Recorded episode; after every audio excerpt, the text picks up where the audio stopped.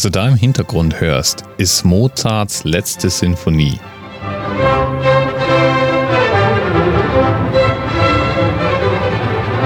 Und die trägt den Beinamen Jupiter. Allerdings nicht wegen dem gleichnamigen Planeten, sondern um auszudrücken, wie göttlich und großartig diese Symphonie denn sei. Mozart selbst hat also nie von der Jupiter-Symphonie gesprochen. Ist aber auch egal. Es hat nur gerade so schön gepasst. Majestätisch ist es allemal.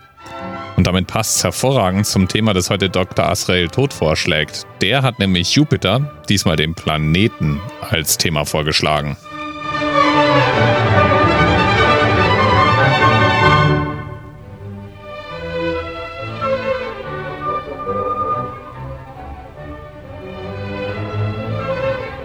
Jupiter ist ein Monstrum und durch und durch faszinierend. Das fängt mit der Größe an. Jupiter ist größer und massereicher als alle anderen Planeten des Sonnensystems zusammen.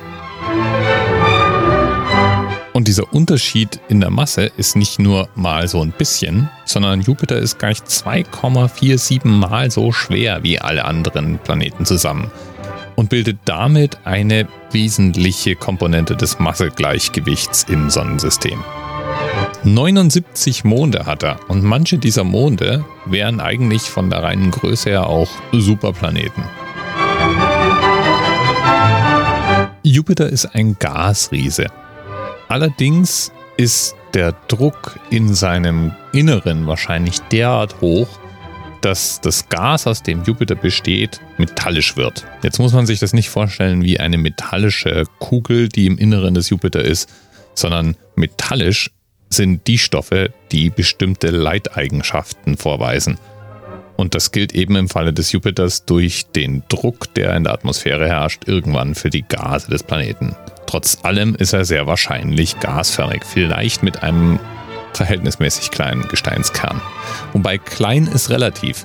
Zum Beispiel hat ja der Jupiter auch diesen kleinen Wirbelsturm, der berühmte rote Punkt des Jupiter oder das rote Auge oder wie immer man es gerade nennen will. Dieser Wirbelsturm ist so groß wie die Erde. Genau genommen größer als die Erde.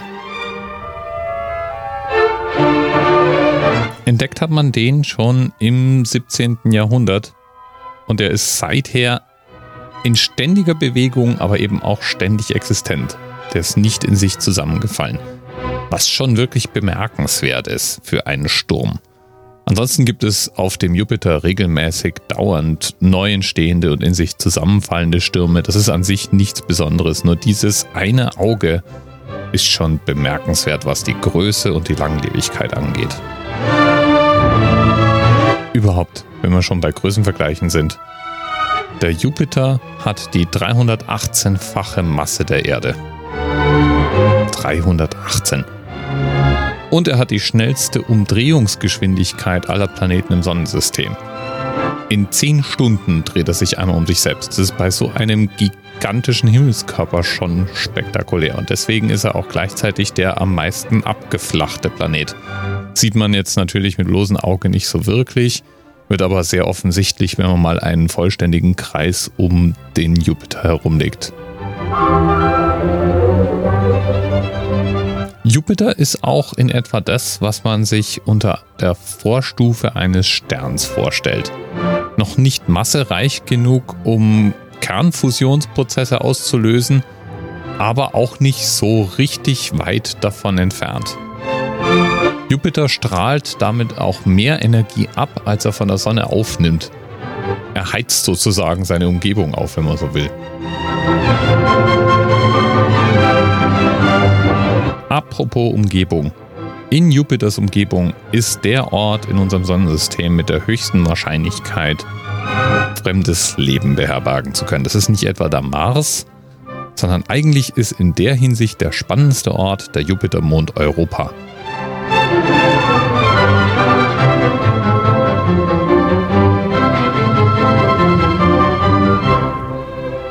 Der ist nicht nur von einer Eisschicht umgeben, sondern unter dieser Eisschicht von einem bis zu 100 Kilometer tiefen Ozean. Wasser.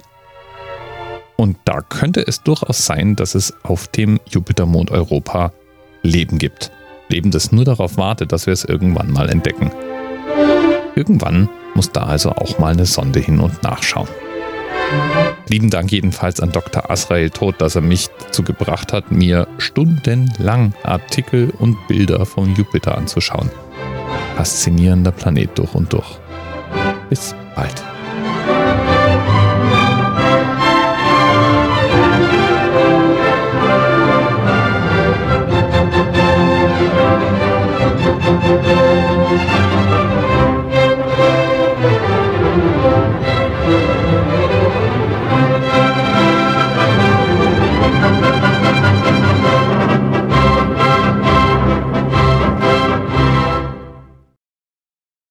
TMRS 10, 9, 8. The experience of 47 individual medical officers. Was hier über die Geheimzahl der Illuminaten steht. Und die 23. Und die 5. Wieso die 5? Die 5 ist die Quersumme von der 23.